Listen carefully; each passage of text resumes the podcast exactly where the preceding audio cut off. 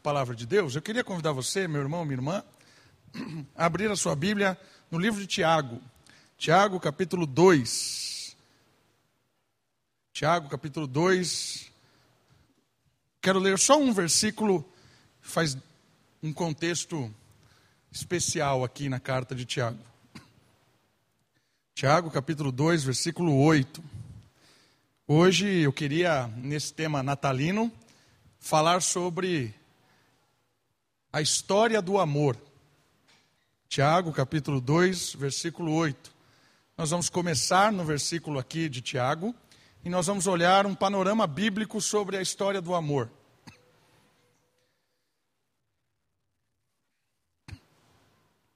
Estão comigo? Carta de Tiago, capítulo 2, versículo 8.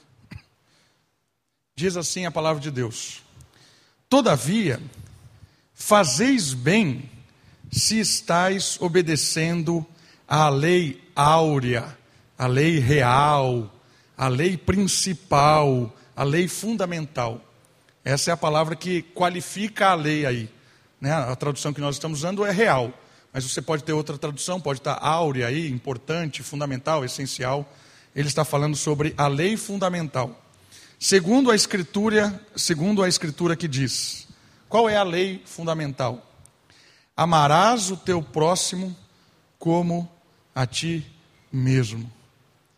A lei fundamental, a lei áurea, a lei que linka toda a história humana, é a lei do amor mútuo, do amar uns aos outros. E é interessante perceber isso, porque às vezes a gente acha que a Escritura ela tem um monte de mandamento, um monte, né?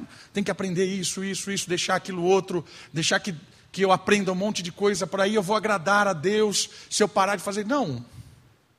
Toda a Escritura e toda a história humana, mesmo quando não existia a lei de Deus, em Moisés, né, quando foi registrada a lei de Deus, mesmo antes disso, a única base que permite a existência do ser humano é o amor. Mas é importante entender o que é esse amor. E o texto diz aqui que essa lei que une tudo é o amor da mutualidade, o amor uns aos outros. Eu queria hoje à noite entender a história do amor e o que significa o Natal, baseado na história do amor. Porque às vezes nós redefinimos palavras, e eu acredito que o amor é uma das palavras que estão redefinidas na nossa sociedade. Hoje a pessoa sente algo por alguém, ela diz que é amor. Ela deseja alguém, ela até alguns sentimentos sujos ou alguns sentimentos de maldade, de malícia, de violência, e ainda se defende isso como amor. Ah, eu amo a pessoa, por isso eu fiz isso. É? Já ouviu a história de crime passional? matou porque ama. Redefiniu completamente o amor. E hoje eu queria mostrar, olhar o texto bíblico, entendendo o que aconteceu com o amor e perceber o que é o amor revelado no Natal. Para começar a história, nós vamos, claro, começar lá no livro de Gênesis, no livro da criação, mas eu queria que você percebesse um relacionamento entre pai e filho. Eu olho para mim, para a Sofia, um relacionamento pai e filha, e eu fico pensando algumas expectativas que eu tenho para ela desde bebê. O que eu gostaria que ela fosse, os caminhos que ela seguisse, as opções que ela, que ela de, de, desejaria tomar. Né? Eu fico pensando o que eu, o que eu tenho para ela que ela viva. Né? As escolhas. E eu acredito que todo pai é assim. Começa a, a, aquele sentimento de saber o que é o melhor para o filho, para a filha, e de certa forma orar, né? a gente ora por isso, para que a, os nossos filhos vão para o caminho que a gente entenda. Mas olha que interessante. Se eu pego a Sofia e eu começo a sufocá-la nessa tentativa de demonstrar o amor para ela, sufocar em qual sentido? Dizendo para ela o que ela tem que fazer, no sentido de: olha, Sofia, você não pode gostar de desenhar, você tem que gostar de matemática. Né? Matemática é algo fundamental. E aí ela começa a desenhar, eu falo: não, o papai te ama e sabe que desenhar não vai dar futuro para você. você tem que gostar de matemática. Boto ela no Kumon, né, que é, tinha aqui próximo, fazer coisas lá. E isso em nome do amor. Então eu começo a sufocar a Sofia nas minhas escolhas, nos meus sonhos, nas minhas expectativas. Porque de certa forma eu quero que a Sofia seja um mini Davi. Que ela cresça e ela, na verdade, vá além de mim. Aí você para e pensa: será que isso é amor?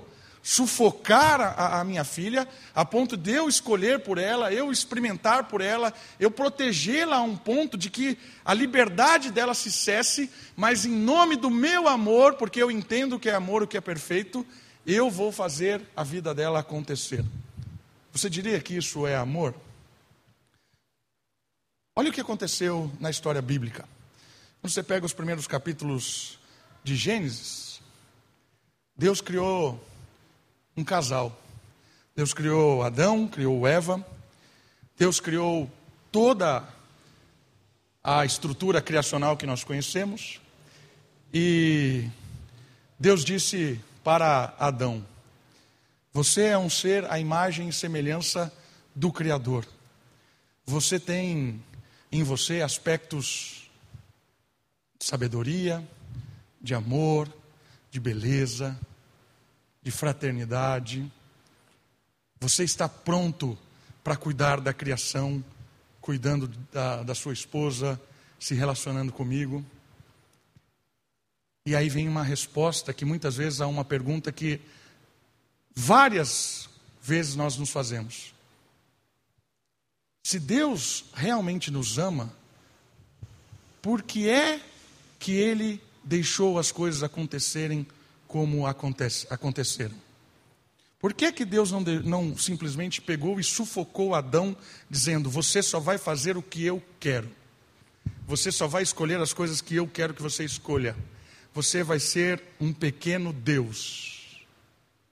Deus não criou um ser igual a ele. Deus criou um ser humano que carregava a imagem da divindade. E o amor de Deus se começa a se revelar para esse ser humano no afastamento de Deus. Em que tipo de afastamento? Você cuida do jardim. Deus não passava o dia inteiro no jardim. Deus vinha na virada do dia para ver como foi o dia de Adão, o dia da sua esposa, porque o amor de Deus está em permitir que o seu filho criacional vivesse. Percebe? Se Deus ficasse lá em cima fazendo tudo, não tinha Adão, não tinha Eva, tinha Deus. Deus sozinho fazendo todas as coisas e usando um boneco. Ah, porque eu sei o que é bom para você, é isso que você tem que fazer, isso é o amor. Não, o amor de Deus é revelado no afastamento de Deus e na permissão que Adão e Eva vivessem suas escolhas. Aquilo que eles entendiam que era o certo de dar o nome para os animais, de plantar, de colher, do seu relacionamento. O amor estava colocado na criação. O amor estava na liberdade da criação. E essa liberdade, quando ela glorifica a Deus, ela promove uma liberdade amorosa, uma liberdade que produz vida, uma liberdade que faz esses seres criados experimentarem o prazer, a alegria, a vitória. O amor de Deus é revelado no afastamento para que a criação viva. Por isso eu pego o exemplo da Sofia. O meu amor está em quando eu me afasto e diga, digo para ela: Você gosta de desenhar? Então desenha. Olha, eu comprei alguns lápis, algumas canetas. Desenha. Seja você. Claro que ela tem características minhas. Claro que a Kate fala que ela é um xerox meu, até nas piadas e argumentos que ela dá. Mas a Sofia é a Sofia. Adão e Eva são pessoas que Deus criou com a sua identidade, e isso é amor. Percebe? Quando a gente percebe isso, a gente entende que o mundo é um mundo criado para experimentar do amor na liberdade, na dependência, na mutualidade, nos encontros do dia a dia. Essa era a história da nossa, da nossa criação. E Deus colocou um símbolo ali espetacular. E o símbolo revelado numa, num fruto, que dizia assim: Se você comer deste fruto, você vai dizer para mim que o amor que eu propus, que une tudo, não é suficiente. Há um amor próprio que é superior ao amor coletivo, é o conhecimento do bem e do mal. Esse conhecimento do bem e do mal é a aplicação do amor egoísta, é a aplicação da superioridade do amor ao, ao, a si mesmo acima de todos. Porque o texto bíblico da, rei, da lei fundamental que a gente acabou de ler é ame a Deus, ame ao próximo como a si mesmo. O que significa? Que o meu amor a mim é semelhante ao meu amor ao próximo. Por quê? Porque se não houver essa coletividade do amor, o meu amor acaba prejudicando a mim mesmo e ao coletivo. A árvore do bem e do mal significava que Adão não queria mais o amor coletivo, nem a dependência do amor de Deus. Ele queria o amor próprio. Eu quero ser o dono do jardim, o detentor do bem e do mal. Eu quero propor, eu quero governar, eu quero ser. E aí o amor morre porque a oposição do amor é o ego. E nós sabemos o que aconteceu. O ser humano começou a amar a si mesmo mais do que ao coletivo. O ser humano começou a amar a si mesmo mais do que ao próprio Deus. E aí nós temos expressões deste amor deturpado. Vamos caminhar na Bíblia vendo esses amores deturpados? Então abra comigo, Gênesis capítulo 4, versículo 9. Expressões do amor deturpado por causa do ego. Gênesis capítulo 4, versículo 9. Filhos de Adão, filhos de Eva, Caim e Abel. Gênesis 4, versículo 9. E o Senhor perguntou a Caim: Onde está Abel, o teu irmão? Ele respondeu: Eu não sei. Por acaso eu sou o guarda do meu irmão? Percebeu? O que eu tenho com o meu irmão? Eu sou o protetor, sou o guarda, eu tenho que amá-lo? A expressão do definhar do amor acontece logo nos filhos, primeira geração pós Adão e Eva, ah, onde Caim mata Abel. Em nome do ego, do amor próprio. A história só vai piorar, porque esse ego começou a contaminar. O afastamento desse relacionamento de amor, que foi colocado na criação, é o afastamento de, do ser humano com a lei do amor. Entenda algo importante. Deus colocou o ser humano, estabeleceu a lei da unidade, que é a lei da fraternidade, do amor, se afastou para que o ser humano viva por conta da sua liberdade, mas disse a ele: a lei do amor é que mantém vocês. Ouvir a mim, se relacionar comigo, é que mantém a fraternidade, mantém a unidade, mantém tudo. O afastamento de Deus não quer dizer que Deus virou as costas e falou se vira. Não. O afastamento de Deus deu liberdade ao ser humano, deu, deu a ele a, a, a sua condição de existir como ser humano. Mas Deus estava o tempo todo com ele, dizendo para ele: essa é a lei áurea, é a lei do amor. Cuide da sua esposa, cuide dos animais, abençoe. Mas o ser humano preferiu a lei da sua autonomia. E aqui nós temos a expressão em, em Caim e Abel dessa, do, da, dessa autonomia sendo expressa em um cara egoísta, se amava tanto, se enfureceu com Deus porque prestou um culto relaxado, não queria saber de Deus.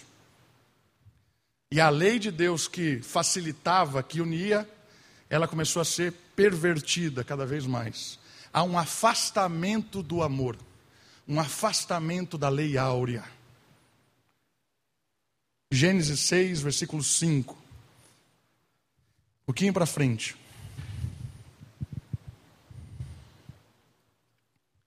E o Senhor viu que a maldade do homem na terra era grande, e que toda a imaginação dos pensamentos do seu coração era continuamente má.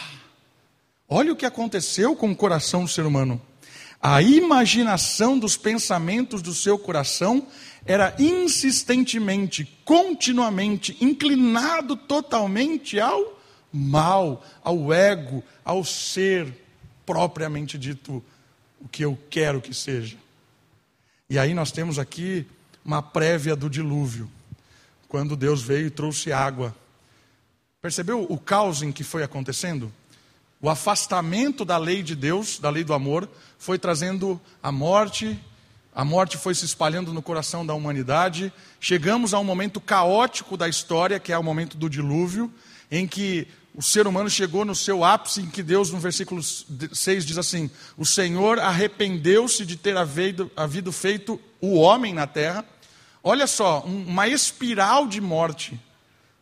11, 4, depois do dilúvio, História da Torre de Babel. 11, 4. Disseram mais: Vamos edificar uma cidade para nós, com uma torre cujo topo toque no céu, e façamos para nós um nome. Olha só, façamos para nós um nome para que não sejamos espalhados pela face de toda a terra. Expressão novamente da glória própria, do amor a si mesmo. Vamos construir aqui uma torre, porque Deus tinha dito para se espalhar por toda a terra, para abençoar todos os lugares. Mas o homem disse: não, nós não vamos, não. Vamos fazer uma torre, como Deus mandou água, nós vamos nos prevenir dessa vez. Usamos um material na base que era impermeável. Só você ler ali. Torre de Babel tem uma madeira impermeável na sua base. Gênios, né? Os caras, nem vou comentar isso. Mas os caras fizeram algo para não vir água e começaram a fazer uma estrutura para não se espalhar, porque nós vamos tocar o céu e mostrar quem é que manda na criação. E aí Deus vem e Deus dificulta a comunicação do amor por meio da linguagem diferencial. É, Deus mistura as línguas e aí é difícil de se comunicar. Então vocês querem realmente ser egoísta? Querem ser esse, esse tipo de pessoa? Vocês querem viver dessa forma? Em que o ego. Então tá bom, então você vai ter uma língua própria. Cada um vai ter a sua língua, ninguém mais vai te entender. Você é tão egoísta que vai falar para si mesmo. E ali você tem a divisão das línguas e se espalham. As pessoas foram tentando se identificar com um grupo de pessoas que falavam a mesma língua e se espalhou por, pelo mundo. Até a Torre de Babel é algo assim, uma decadência moral muito forte. Muito forte mesmo. Mas é legal perceber que, em meio a essa rebeldia do ser humano, essa expressão do egoísmo, Deus sempre permeou a história do ser humano com uma esperança de um retorno ao amor fraternal como lei fundamental. A um retorno do amor como algo que una toda a criação. Deus sempre permeou essa história. E agora eu quero olhar esse relato inicial desse permear, olhando as promessas de Deus em meio à rebeldia do ser humano, até culminarmos na expressão maior do amor, que é Deus conosco.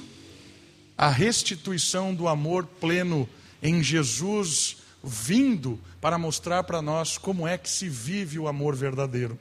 Então, olhe comigo alguns textos permeando a justiça de Deus na rebeldia humana. Gênesis 9, um pouquinho para trás aí da, de, da Torre de Babel. A partir do versículo 8, quando eles saem da arca do dilúvio. Gênesis 9, do 8 ao 17. Deus também disse a Noé e a seus filhos: Faço agora a minha aliança convosco. Olha só, a primeira vez que Deus faz uma aliança na Bíblia é em Noé. Deus faz uma aliança convosco e com a vossa descendência e com todo o ser vivo que está convosco, com as aves, com o gado e com todo animal selvagem, com todos os que saíram da arca, sim, com todo o animal da terra. Sim, faço a minha aliança convosco. Todas as criaturas nunca mais serão destruídas pelas águas do dilúvio. Nunca mais haverá dilúvio para destruir a terra. E Deus disse: Este é o sinal da aliança que firmo entre mim e vós, e com todo o ser vivo que está convosco por gerações perpétuas. Coloquei o meu arco nas nuvens, ele será o sinal de uma aliança entre mim e a terra. E acontecerá que quando eu trouxer nuvens sobre a terra e o arco aparecer nelas, então me lembrarei da minha aliança que firmei entre mim e vós e com todo o ser vivo de todas as criaturas, e as águas jamais se transformarão em dilúvio para destruir todas as criaturas. O arco estará nas nuvens e olharei para ele a fim de me lembrar da aliança perpétua entre Deus e todo ser vivo de todas as espécies sobre a terra. Deus também disse a Noé: Esse é o sinal da aliança que firmei entre mim e todas as criaturas sobre a terra.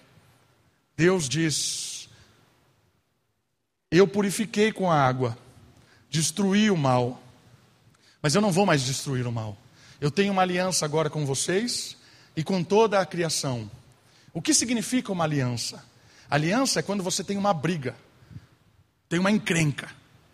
E aí a encrenca, a encrenca ela é atenuada por uma trégua, e essa trégua ela é estabelecida em alguns critérios. Então havia uma encrenca. Qual era a encrenca? A encrenca era o ser humano contra Deus.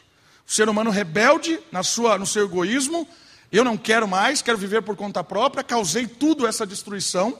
Entrou na arca lá aquele que Deus achou graça, que foi Noé, os animais foram salvos, houve uma limpa da terra, e a encrenca ainda estava lá. Mas Deus disse: Eu vou dar uma trégua. Então vamos fazer uma aliança. Eu tenho uma aliança com você para diminuir a encrenca, a briga. Não quero mais estar brigados com vocês. Então eu quero uma aliança, quero estabelecer uma aliança de paz com vocês. Certo? Eu sei quem vocês são. Eu sei qual é a realidade de vocês. Eu sei onde vocês estão. Por isso eu quero dizer uma coisa para vocês. Eu não vou mais destruir tudo, como eu fiz agora. Vou protegê-los, vou abençoá-los, vou cuidar de vocês. Quero que vocês sejam férteis, encham a terra novamente. Mas vocês, humanos, e toda a criação, agora vocês têm uma aliança comigo. E essa aliança diz o seguinte: eu vou dar vida. Não vou mais destruir, vou dar vida para vocês. Confie. Vocês eram inimigos, mas eu estou fazendo uma aliança com vocês e essa aliança é o seguinte: eu vou trazer vocês para perto da lei de novo. Vou trazer vocês para próximos do amor novamente. Eu vou tirar vocês dessa situação caótica que vocês estão. A primeira aliança que aparece na Bíblia é Deus dizendo para o ser humano: Você é rebelde, mas eu, eu quero resolver o problema da encrenca. Você está brigado comigo, está brigado com o amor, está brigado com os critérios que eu estabeleci para a terra. Mas eu tenho uma proposta. Eu faço uma aliança com você. Eu vou trazer o amor de volta para que você experimente a vida novamente. Eu sei que você está sofrendo. A aliança em Noé é uma aliança de paz, de amor para toda a criação. Perceberam que a aliança não é só com o homem com a mulher, Adão e Eva, com Adão não, com Noé e sua esposa? Não é. A aliança é com todos os animais, com toda a criação.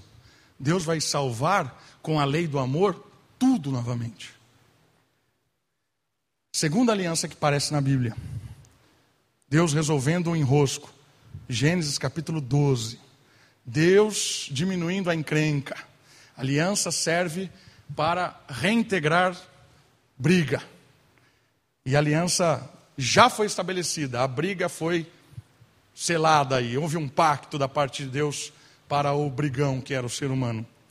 Olha agora o, a amplitude da aliança de Deus. Gênesis capítulo 12. E o Senhor disse a Abraão: Sai da tua terra, do meio dos teus parentes e da casa de teu pai, para a terra que eu te mostrarei, e farei de ti uma grande nação. Te abençoarei e engrandecerei o teu nome e tu serás uma bênção. Abençoarei os que te abençoarem, e abençoarei quem te abençoar, e todas as famílias da terra serão abençoadas por meio de ti. Deus tem uma aliança agora claramente com Abraão, dizendo o seguinte: eu vou fazer um povo, e esse povo vai ser o exemplo do amor. Esse povo vai receber uma lei, e essa lei vai tornar claro o amor, porque antes não precisava de lei, o amor estava integrado na criação.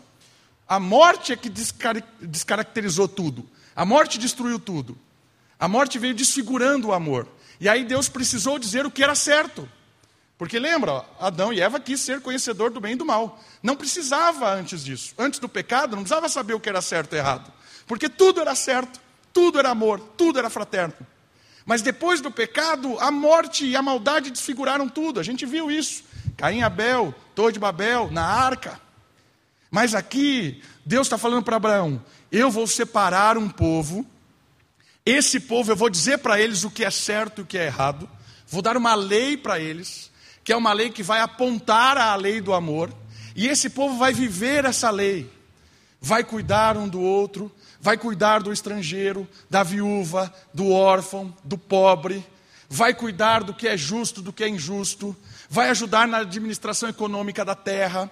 Essa, essa lei vai ajudar a ter um relacionamento comigo, de amor, porque eu derramo o amor através da lei do amor e a lei se espalha. E esse povo vai ser tão abençoado que vai ser um canal de bênção para quem? Para todas as famílias da terra. Deus veio derramar a aliança do amor, a restauração do que é destruído, destruído pelo pecado, por meio de Israel, por meio de Abraão, da sua aliança, mas não só para ficar ali, para ser derramado por todas as nações da terra. Então, quando ó, Abraão vai formando o seu povo, Deus vai formando o povo por meio de Abraão, esse povo vai vivendo a lei de Deus, que é a lei do amor, e essa, essa vivência ensina os outros como deve ser o certo o errado, como deve experimentar o que é justo. Os povos olhariam para o povo de Deus e aprenderiam. Mas não foi isso que aconteceu. Né? Nós sabemos que foram rebeldes, e a história continuou. O povo de Deus virou escravo no Egito por causa da sua arrogância, por causa, por causa dos seus erros de não voltarem à terra, viraram escravos. Estavam se beneficiando lá no Egito, não quiseram voltar mais para Israel. E aí ficou uma multidão lá no Egito, acabou virando escravo. E olha só o que Deus diz em Êxodo 3, 7. Um pouquinho para frente. Êxodo capítulo 3, versículo 7.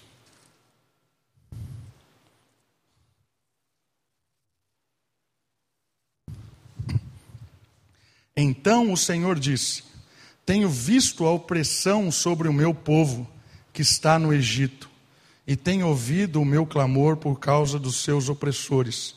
Conheço os seus sofrimentos. Deus viu o que estava acontecendo com o seu povo no Egito. Ainda rebelde, Deus lembrou da aliança que tinha feito a Abraão, uma aliança de ter um povo que experimentasse do amor verdadeiro. Estavam sofrendo por causa da sua rebeldia pouquinho para frente, Deus tira o povo do Egito e Deus faz uma aliança, ou reforça essa aliança da lei do amor, com uma expectativa agora um pouco maior. Êxodo capítulo 19, versículo 5. Agora, portanto, se ouvirdes atentamente a minha voz e guardardes a minha aliança, sereis minha propriedade, exclusiva dentre todos os povos porque toda a terra é minha. Mas vós sereis para mim reino de sacerdotes e nação santa. Olha só, o que, que significa essas duas palavras? Vocês serão uma nação santa porque vocês vão mostrar o que é certo, o que é errado. Como uma nação deve viver.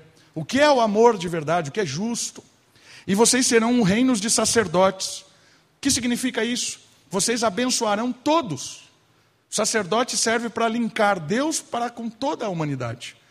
Por meio do relacionamento que vocês terão comigo, vocês serão bênção para todos. Essas são as palavras que falarás aos israelitas. Moisés voltou e, tendo convocado os anciões do povo, expôs diante dele todas as palavras que o Senhor lhe havia ordenado. E todo o povo respondeu de coração, de comum acordo. O povo aceitou a aliança. Vamos fazer isso. Vamos fazer isso. Vamos seguir a lei do amor. Vamos seguir a lei do Senhor. Faremos tudo o que o Senhor falou. E Moisés relatou ao Senhor as palavras do povo. Temos aqui então uma medida provisória de Deus, por meio de um povo mostrando o que era certo e errado. Mas a gente sabe o que aconteceu. Por quê? Porque o problema estava no coração egoísta. Por mais que Deus revelasse a sua lei, o que era certo, o que era errado, como deveria fazer as coisas, juntasse o povo, o povo chorasse, falasse: não, tira a gente do Egito, tirou do Egito, formou o povo, formou, deu as leis, deu os mandamentos, os estatutos, beleza, vamos seguir isso aí. Por mais que o povo dissesse isso, tinha um problema sério, grave. Qual era o problema? Coração. O ego estava ali ainda. Em pouco tempo, o povo olhava para a lei e dava um jeitinho brasileiro na lei, dava um migué na lei.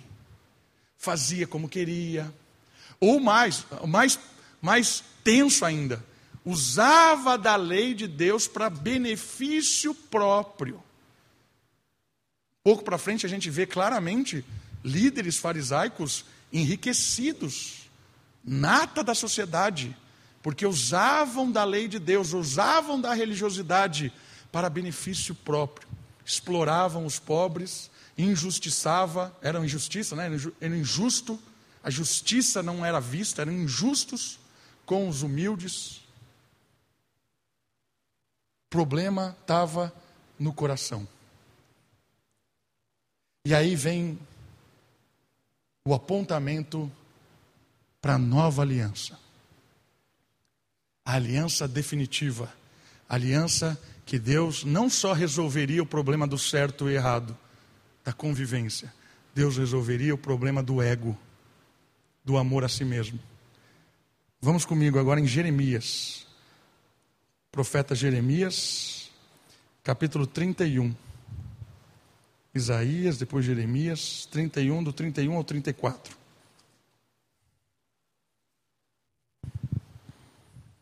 Jeremias 31, do 31 ao 34.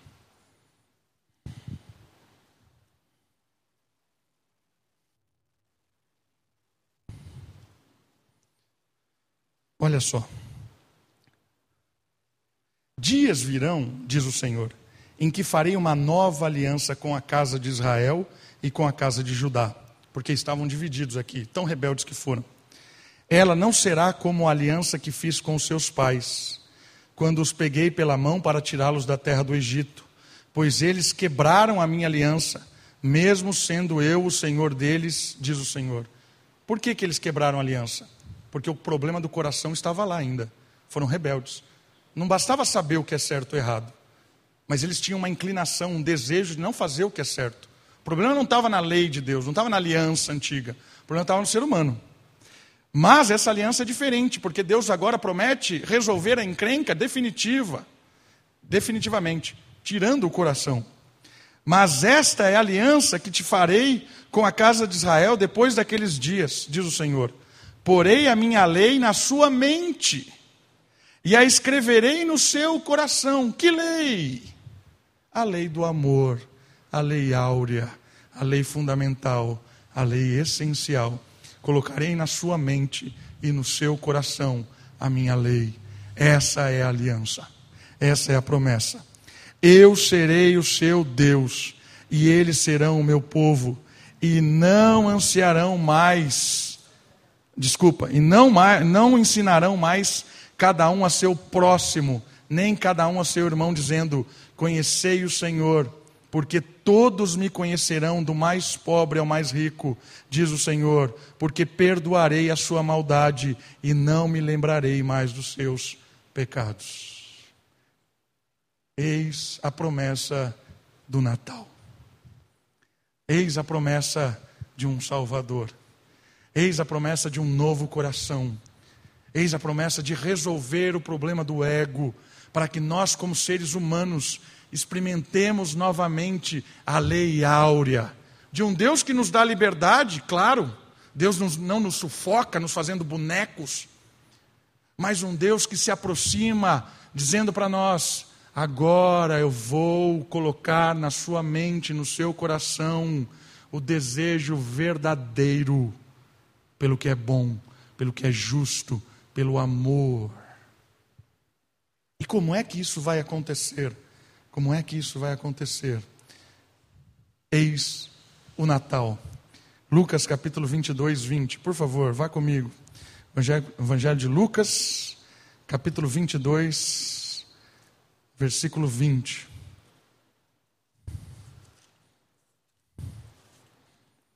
Lucas 22, 20.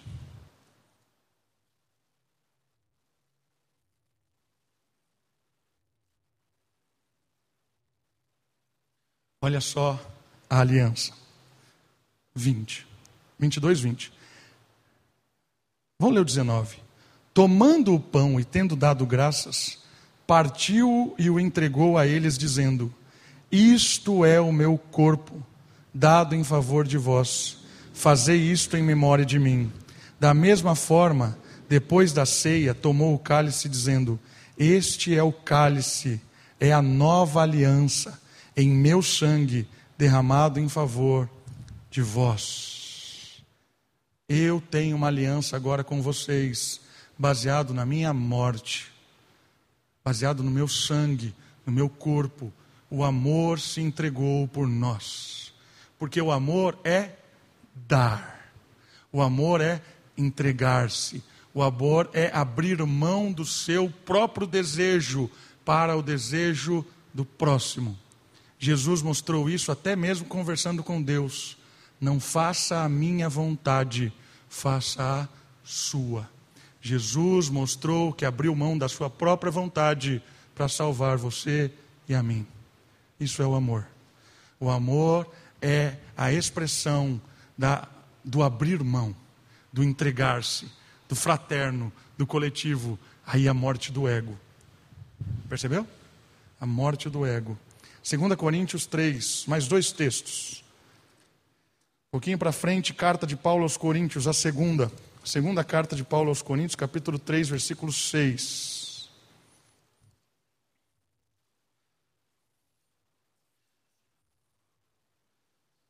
Foi ele quem também nos capacitou para sermos ministros de uma nova aliança. Olha só, somos ministros de uma nova aliança. Nós somos não da letra. Não é de moralidade, não é de regrinha. Nós não somos ministros de ficar rotando moral. Do que é então? Do espírito. Porque da letra mata. Por que, que a letra mata? Porque a letra diz o que é certo e o que é errado, mas eu não consigo fazer. Por isso ela me mata. A lei aponta o justo, mas eu não consigo fazer, porque o meu coração é injusto. A lei mata porque ela mostra o que é certo, mas é impossível que eu faça. Mas o Espírito vivifica porque o Espírito dá vida ao seu coração, ao meu coração que é egoísta. Se o ministério da morte, gravada com pedras, letras em pedras, veio em glória, de maneira que os filhos de Israel não podiam fixar os olhos no rosto de Moisés por causa do seu brilho que estava se dissipando, como não será de maior glória o ministério do Espírito? Porque se o ministério que traz a condenação era glorioso, né, quando Deus revelou a lei de Moisés que condenava o ser humano porque ele não conseguia cumprir, quanto mais agora glorioso ainda será o ministério que traz a justiça. Pois, na verdade, o que foi glorioso deixou de sê-lo. Lei mosaica deixou de ser gloriosa, em comparação com a glória extra, extremamente maior. Porque se o que estava dissipando era glorioso, muito mais glorioso será o que permanece. Tendo, pois, tal esperança, valemos-nos da muita confiança no falar. O que ele está falando aqui? Que o Espírito é superior à antiga aliança. Porque o Espírito veio no seu coração, na minha mente, no, minha, no meu coração, na sua mente. O Espírito veio para perdoar pecados. O Espírito veio para nos convencer do erro, para nos, nos arrepender, para mostrar para nós que estávamos errados, dizer: Senhor, nos perdoa. O Espírito é o amor de Deus no nosso coração. O Espírito de Deus é o amor que dá um golpe na nossa maldade. O Espírito de Deus nos dá a vida como a lei matava. A lei matava porque eu olhava para a lei, sabia o que era certo, meu coração não deixava fazer o que era certo. Mas o Espírito vivifica, porque agora ele dando um golpe no meu coração, eu olho para aquilo que é certo e eu tenho prazer no que é certo. Mudou a inclinação do meu desejo do meu coração, da minha, do meu anseio. Agora eu tenho sede pelo que é certo. Antes o meu coração olhava o que era certo e esnobava, cuspia, xingava. Mas agora o meu coração se quebra nisso. Por quê? Porque o Espírito chegou e tirou o meu coração mau e me deu um coração bom. E como é que esse Espírito chegou na nova aliança? Como é que ele chegou? O último texto o texto do Natal, Gálatas capítulo 4. Um pouquinho para frente, Gálatas capítulo 4, do 4 ao 11.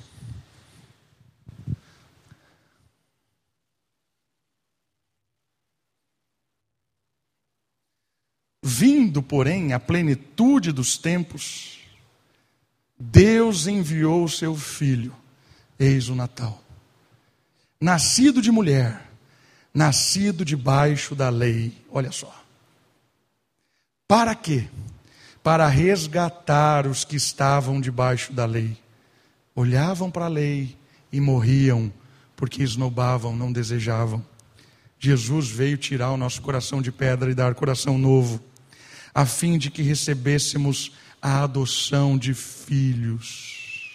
O Natal revela um Deus que veio nos adotar. E porque sois filhos, Deus enviou ao nosso coração o Espírito, de que seu filho que clama, Abba, Pai. Portanto, tu não é mais escravo, mas filho. E se és filho, és também herdeiro por obra de Deus. No passado, quando não conhecias a Deus, costumavas servir aos que por natureza não são deuses. Agora, porém, que já conheceis a Deus, ou melhor, sendo conhecidos por Ele, como podeis voltar para esses princípios elementares, fracos e pobres, aos quais de novo quereis servir, guardar dias, meses, tempos e anos? Temo que eu talvez tenha trabalhado inutilmente para convosco. Paulo está dizendo o seguinte: chegou a nova aliança. Jesus veio para resolver todas as nossas dificuldades. A primeira delas era a dificuldade da culpa, porque Deus não deixa impune o pecado. O salário do pecado é a morte. Então, todos nós que tínhamos um coração inclinado para o mal, desejávamos o pecado, vivíamos em pecado. E Deus, por ser justo, deveria aplicar sobre nós pena de morte, condenação eterna. Então nós temos uma dívida com Deus. A treta está aí, dívida. Mas Deus tem uma aliança. Eu quero resolver essa treta. Quero resolver essa briga. Partiu de Deus resolver essa briga. Resolver esse enrosco, essa dívida. E ele enviou o seu filho debaixo da lei, o texto diz. Por quê? Porque ele cumpriu toda a lei deste universo. A lei do amor foi cumprida exatamente por Cristo. E o cumprimento da lei, ela garante o quê? Vida eterna. Se Adão cumprisse toda a lei, lei do amor, e não buscasse a lei do egoísmo, comendo do fruto, ele viveria eternamente. Mas ele morreu porque ele comeu do fruto e mostrou para Deus: Eu não quero a lei do amor. Mas Jesus vindo, Deus homem vindo em carne, né? Deus encarnado, Jesus cumpriu a lei do amor, mostrou para nós como se vive, mostrou o que é de fato fraterno, amoroso. E essa vida de Cristo garantiu para aqueles que creem nele vida eterna. Ele resolveu o nosso problema de morte. Quando ele cumpre a lei de Deus, ele conquista o direito de vida eterna e ele nos dá a vida eterna. Mas nós tínhamos um outro problema.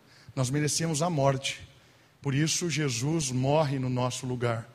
Além de nos dar a vida eterna, ele paga o preço do nosso pecado, ele paga o preço da nossa dívida, ele morre no nosso lugar. A lei do amor em Cristo é expressa na sua maior atitude de dar a vida por aqueles que não tinham mais como viver. Jesus mostrou a sua maior prova de amor para conosco, morrendo por nós, ainda cada um de nós sendo pecadores. Eis o Natal, o Deus que trouxe o amor e mostrou o que é o amor, vivendo, obedecendo e morrendo por você. Quando nós cremos nisso, quando nós cremos em Cristo, quando nós cremos que Jesus fez isso por nós, o Espírito toca o nosso coração, o Espírito abre a nossa mente o Espírito coloca no, na minha mente, no meu coração, na sua, uma vida nova. E essa vida é uma vida de amor baseada na adoção. Eu sou adotado por Deus. Eu faço parte agora da família divina. Por isso eu sou amado por Deus, perdoado, acolhido, abençoado, porque eu sou filho de Deus. Isso é a adoção vinda do Natal, vinda de Cristo. Quando eu creio, eu sou adotado. O Espírito me adota, me faz membro da família de Deus. E essa adoção, ela me faz agora viver não como um sufoco. Deus não vem agora e ele habita em mim, né? O Espírito de Deus vem em mim, agora, agora eu vou forçar você. Não! Porque a expressão do amor de Cristo como é? é um amor que se afasta para que o Davi exista, mas se afasta no bom sentido. Ele se afasta no sentido de me deixar existir como Davi, mas ele está presente num sentido muito positivo, num espírito que está no meu coração, que faz morada em mim e que me direciona a viver e experimentar o que é bom dessa vida, que alimenta a minha mente as minhas ações com aquilo que é justo, que é fraterno e me faz viver as experiências de vida nessa história. Mas o Davi ainda quer viver o egoísmo. Eu sei que você também muitas vezes quer. Essa é a nossa luta, do nosso ego contra o espírito que ainda continua. Todos aqueles que nasceram de novo, são habitados pelo espírito, ainda têm o ego no seu coração. Por isso que a gente dá aquela patinada por isso que a gente ama mais a nós mesmos, o nosso próprio dinheiro, nosso próprio, nosso próprio status.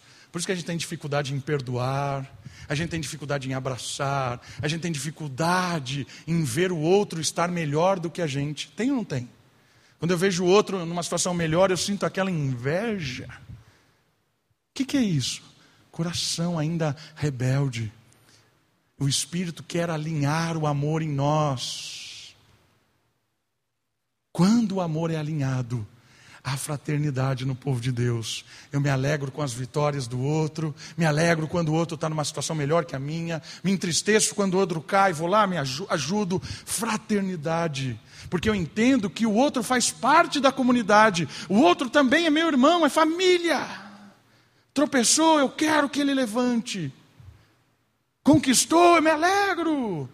Mas isso não é fruto do seu coração nem do meu, isso é fruto do Natal, isso é fruto de Cristo em nós, isso é fruto do Espírito, porque eu por mim mesmo sou morte, sou egoísta, eu vou me matar toda vez que Deus me entregar a mim mesmo. Percebe essa dinâmica do amor? Deus me permite existir como Davi para sempre, para a eternidade serei o Davi, nunca serei Deus. Para sempre serei o Davi, com as minhas características, com o meu jeito, com o meu dom. Davi. Mas um Davi agora em que o Espírito habita.